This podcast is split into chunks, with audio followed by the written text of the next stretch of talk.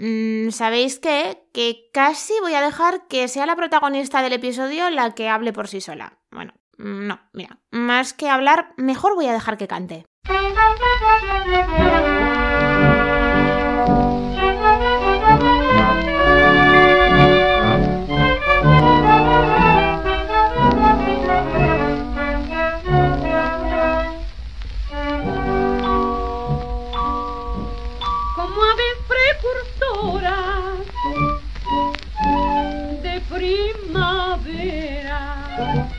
En Madrid aparece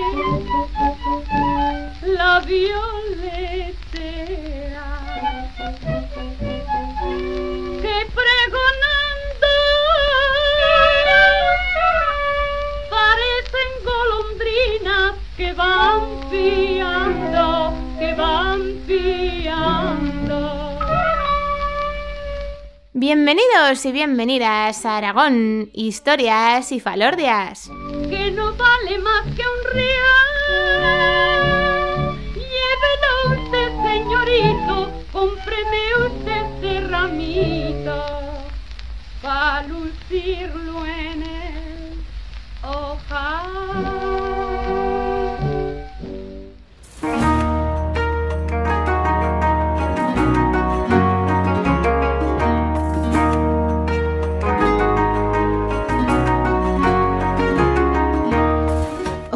Viajeros y viajeras, os habla como siempre María Argota, historiadora y divulgadora cultural. Y esta vez he tenido que dejar que sea la protagonista del episodio la que nos cante porque, bueno, vamos a ser sinceros, si lo tengo que hacer yo, igual os revienta los tímpanos, así que mejor que lo haga ella. Fue una mujer que lo tuvo todo, que llegó a lo más alto, que se codeó con los más grandes y que durante algunos años llegó a ser conocida en el mundo entero. En este episodio 55 nos vamos de gira para descubrir la vida de Raquel Meyer.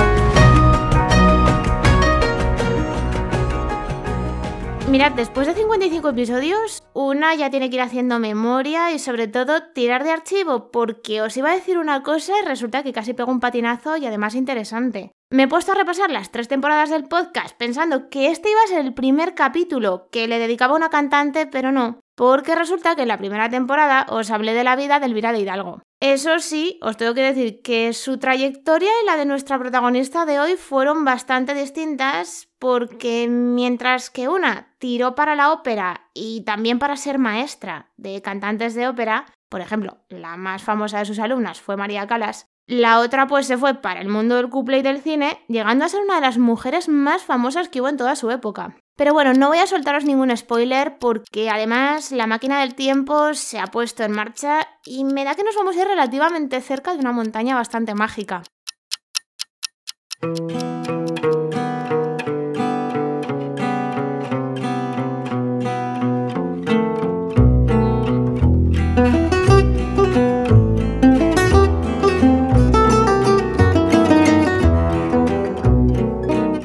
Os lo he dicho, si es que estamos a cuatro pasitos de una montaña mágica, si es que el Moncayo se ve de maravilla desde esta ciudad. Estamos en Tarazona a finales del siglo XIX, que por cierto os tengo que decir que vaya siglo, porque después de estar comiéndose durante bastante tiempo todos los efectos de la guerra de la independencia, la ciudad va a empezar con un proceso de industrialización que no es que sea el más rápido del mundo, pero sí que fue bastante constante. Y eso lo que va a hacer es que la población empezase a crecer poco a poco y que el casco urbano también lo hiciera. Y va a ser en esta Tarazona, orillas del Keiles, que cada vez tendrá más fábricas y más industrias, donde un 9 de marzo de 1888 va a llegar al mundo Francisca Marqués López, además dentro de una familia bastante humilde. Y no, os he dicho bien el nombre, no me he equivocado de persona, vosotros seguid escuchando.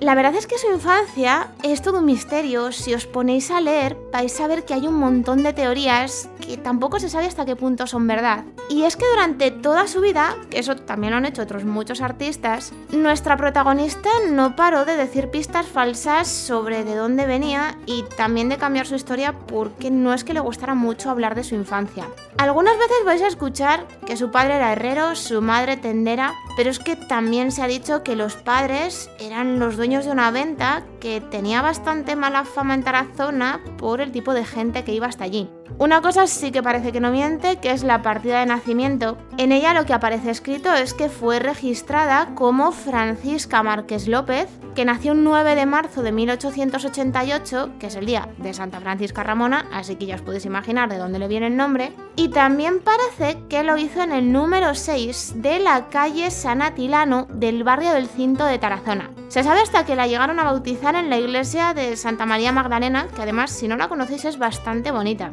Pero bueno, misterios de infancia a un lado, lo que sí que se sabe es que la familia Márquez López tiene que dejar Tarazona y se van a marchar en Estrillas, que es un pueblo de La Rioja del que venía la madre de Francisca. De ahí se irán a Tudela para acabar en Barcelona. Pero entre tanto, Francisca se nos va a quedar en Tudela al cuidado de las monjas de un convento hasta que una tía materna, que también era monja, la va a reclamar para que se vaya con ella y se la lleva al convento de Santa Clara que estaba en la ciudad francesa de Montpellier. Cuando su tía se traslada a Gerona, se lleva a la niña consigo, pero ese va a ser el último viaje que tía y sobrina hagan juntas, porque a Francisca no es que le vaya mucho el tema de la vida monacal, y bastante menos acompañar a su tía a Filipinas. Así que de Gerona lo que va a hacer es volver con su familia a Barcelona. Una cosa positiva sí que va a sacar la niña de pasarse tantos años entre monjas y es que va a aprender a coser y ganará mucha destreza con la aguja. Tanta tenía que cuando ya estaba viviendo en Barcelona va a entrar a trabajar como modista en un taller de confección que había en la calle de la tapinería. Y mira tú qué casualidad, que es un taller que se dedicaba a hacer trajes para artistas de variedades. Y pudo ser a raíz de entrar en contacto con este mundo cuando Francisca piensa ¿y por qué no voy a probar yo suerte en los escenarios? Aunque en muchas de las biografías que se han escrito sobre ella vais a ver que lo que dicen es que su debut fue en 1907 en el Teatro Café Concierto de Variedades, la Gran Peña de Barcelona, se han encontrado algunas pruebas de que en realidad lo hizo justo un año antes. Y en ese momento elige como nombre artístico La Bella Raquel. Por algunas postales de la época, sabemos que aquí a la Bella Raquel le iba la psicalipsis. Y me vais a decir, ¿y qué leches es eso? Vamos, lo que quiero decir es que participaba en espectáculos picantes, más bien tirando a eróticos, y que era bastante descocada para aquella sociedad de principios del siglo XX. En 1908 nos la vamos a encontrar en Madrid pasando de cobrar 7 a 40 pesetas diarias. Para que os hagáis una idea de lo que significa eso, en esa época un peón cobraba más o menos unas 3 pesetas al día, así que imaginaos la fortuna que andaba cobrando Raquel por aquellos tiempos. Pero claro, la bella Raquel tenía un problema, y además bastante serio, y es que su nombre se estaba asociando ya demasiado a una serie de escándalos que tenían que ver con ese tipo de espectáculos medio picantes, medio eróticos que ella hacía. Y va a ser ahí cuando diga, hasta aquí, se cambia el nombre artístico. Cuentan que tuvo una supuesta relación, hay quienes dicen que con un marinero, aunque no lo saben seguro, tampoco saben si era alemán o belga, pero del que sí que parece que se queda con el apellido. Había nacido Raquel Meyer.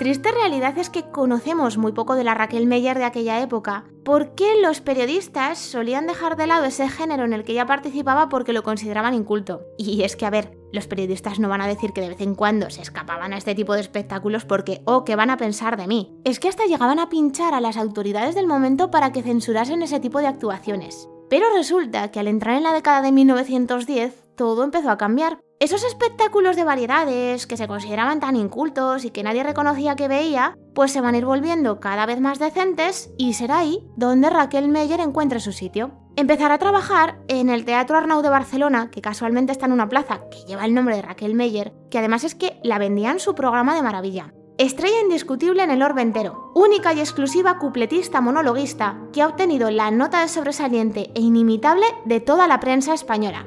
O aquí hay mucha exageración para vender o nos están contando una verdad. Yo solo os voy a decir una cosa y es que el 16 de septiembre de 1911 no va a ser un día más en la carrera de Raquel. Después de una actuación en este teatro, se acaba coronando como la reina del cuplé. En la década de 1910, Raquel Meyer va a arrasar en España y entre los españoles. No solo va a empezar a grabar y a vender discos, para que os hagáis una idea, tendrá unos 400 a lo largo de toda su carrera. Es que todo el mundo la quiere y os estoy hablando de pintores como por ejemplo Julio Romero de Torres. Es que hasta el mismísimo Joaquín Sorolla la va a retratar. Y ya nos digo los escritores que va a haber un montón que escriban sobre ella y además haciéndole bastante peloteo. Y es que esto es solo el principio, porque España se le va a quedar pequeña y ya decide que se tiene que ir a comer el mundo. En 1919 va a grabar su primera película muda, Los Arlequines de Seda y Oro, que al tener tantísimo éxito, pues se hace una versión más reducida que se llama La Gitana Blanca y que estaba centrada en el personaje que interpretaba Raquel. También va a ser el año en el que debute en el Teatro Olimpia de París y en el que su carrera internacional va a empezar a despegar con canciones tan conocidas como La Violetera o El Relicario. Y en 1919 también será cuando, después de varios años de una relación, que os tengo que decir que fue bastante, bastante complicada, se va a casar con el escritor guatemalteco Enrique Gómez Carrillo. Además lo hace justo unos días después de debutar en el Olimpia de París. Va a arrasar en Londres y en Buenos Aires y eso que bueno, su salud en ese momento pues no es que estuviera en las horas más altas. Y va a volver acompañada a España no solo de su marido, y es que con ella va a venir Elena, que es una pequeña que va a adoptar durante su gira internacional. Raquel Meyer se va de España siendo una estrella, regresa aquí por todo lo alto y además convertida en una auténtica diva. La década de 1920 empezó con un divorcio y es que ya os lo he dicho antes, incluso antes de casarse, la relación que ella tuvo con el que luego va a ser su marido, pues es que fue muy complicada, es que había muchos choques. Y al final, ego por aquí, ego por allá, Raquel y su marido se divorcian en 1922.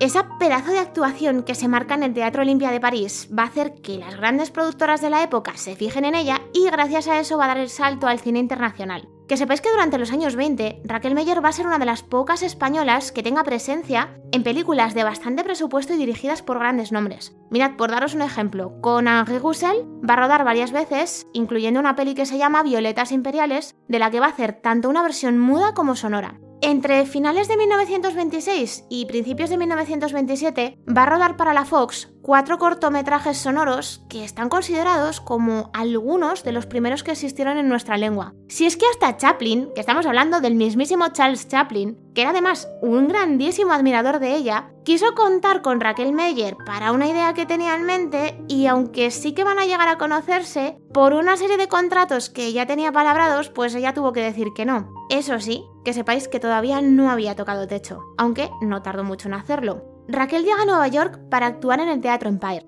Lo va a hacer en solitario, cobrando, ojo, 1.100 dólares por función y con un público al que no le importaba nada de nada pagar 25 dólares por la butaca. El éxito que tuvo fue tan grande que se cuenta que el día de la última función acabaron levantando el telón 23 veces y que hasta tuvieron que apagar las luces para ver si se largaba el público porque no se movía de ahí. La gira que hace de este a oeste de Estados Unidos fue también un exitazo y es que además le va a permitir entrar en contacto con algunas de las grandes estrellas de Hollywood que había en aquella época. Y aunque esa gira pudo haber sido más larga, pues la decidió interrumpir porque tuvo una discusión con el empresario que la gestionaba. Raquel Meyer va a ganar una fortuna, lo va a tener todo, en esos años 20, mientras estaba en Francia, Raquel es que vivía en los mejores hoteles del país. Pero es que tuvo tantísimo dinero que se pudo permitir el lujazo de comprarse un palacio cerca de Versalles, un chalet en Madrid y una villa en Barcelona. Si es que hasta le alquilaba una de sus propiedades a la princesa Margarita de Borbón Parma. Compraba arte, compraba antigüedades para decorar sus casas y es que, hasta por tener,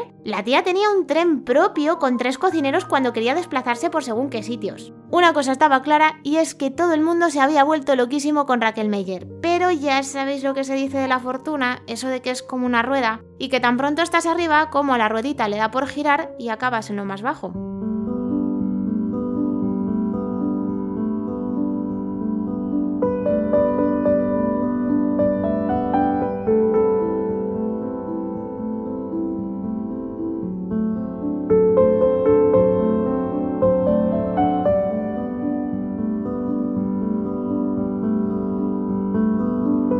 La década de los años 30 va a empezar con buen éxito para Raquel, porque sus actuaciones en París siguen funcionando estupendamente y aunque las modas iban cambiando, aquí la Meyer estaba al pie del cañón. Pero la guerra civil y después la guerra mundial pues van a empezar a cambiar todo esto. Mirad, aunque la guerra civil ella la coge en una de sus propiedades francesas, para el año 37 ella todavía seguía siendo una estrella en París. Eso sí, cuando volvió a Buenos Aires, pues todo había cambiado, porque Argentina ya no la va a recibir igual que la primera vez. Y es que pensad en una cosa, en esta época Raquel Meyer se acerca a los 50 y ella, que tenía su ego, digamos que no llevaba muy bien eso de envejecer. En los años 40 podríamos decir que Raquel se recicla y que sigue manteniendo parte de su éxito gracias a que se va a convertir en estrella de un género que en ese momento es el que triunfaba y que es la revista. Eso sí, ya os he dicho antes que la guerra mundial para ella va a ser un problemón. Más que nada porque la hacienda de Francia le acaba embargando todas sus propiedades francesas porque tenía muchísimas deudas con ella.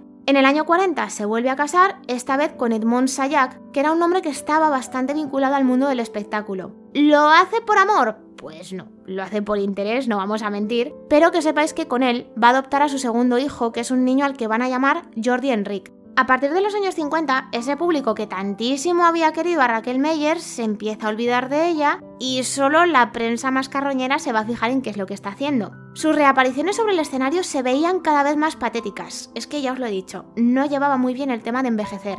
Además es que se gasta una parte bastante importante de su fortuna. Va a empezar a vivir de una manera cada vez más austera y ya, para terminar, va a haber un asunto que le va a echar mucha leña al fuego. Juan de Orduña decide estrenar una película que casualmente va a contar la vida de una cupletista olvidada que había sido en sus tiempos la artista más famosa del mundo. Os estoy hablando del último cuplé, que es la película que hace reaparecer en España por la puerta grande a Sara Montiel. Cuando los periodistas le preguntaron a Raquel Meyer qué es lo que opinaba de que alguien como Sara Montiel estuviera cantando las canciones que a ella misma la habían hecho tan famosa, pues tuvo una respuesta que, ojito, le dio a la prensa para comer durante bastantes días. Dijo que intentaba imitarla y que no se podían cantar sus canciones con voz de sereno borracho. Ancha se quedó rato largo, que habría perdido dinero y fama, pero hombre, orgullo ya veis que seguía teniendo. El 30 de abril de 1962, una caída y un problema cardíaco hicieron que Raquel Meyer pues acabara ingresada en el Hospital de la Cruz Roja de Barcelona. Y aunque en principio el pronóstico no parecía malo,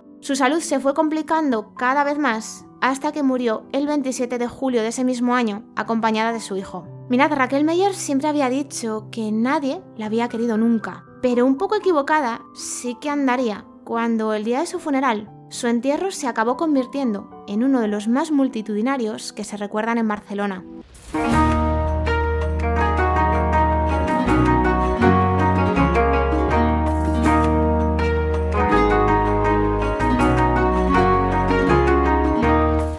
Hasta aquí el episodio de hoy, que de verdad yo le tenía muchísimas ganas, porque yo conocí a Raquel Meyer gracias a mi abuela, que me hablaba de ella, a mi abuela le encantaba el cuplé, pero es que yo no podía hacerme a la idea de lo alto que llegó esta mujer en su carrera.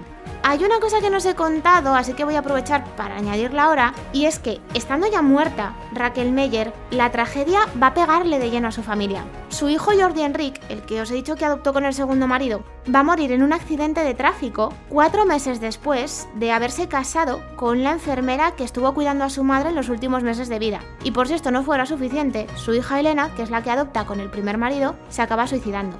Bueno, dejando esta tragedia tan enorme a un lado, os quiero dar como siempre las gracias por estar ahí otro episodio más, por seguir todo lo que voy subiendo a las redes, que es menos de lo que me gustaría porque ahora mismo tengo muchísimo trabajo, pero eso sí, tengo una pequeña sorpresa preparada para quienes me seguís y bueno, hasta aquí puedo contar, tened paciencia por favor. Ya sabéis que podéis encontrarme en consultas arroba o a través de Facebook, Twitter e Instagram. Volvemos a escucharnos en un par de semanas. Que paséis un día de leyenda.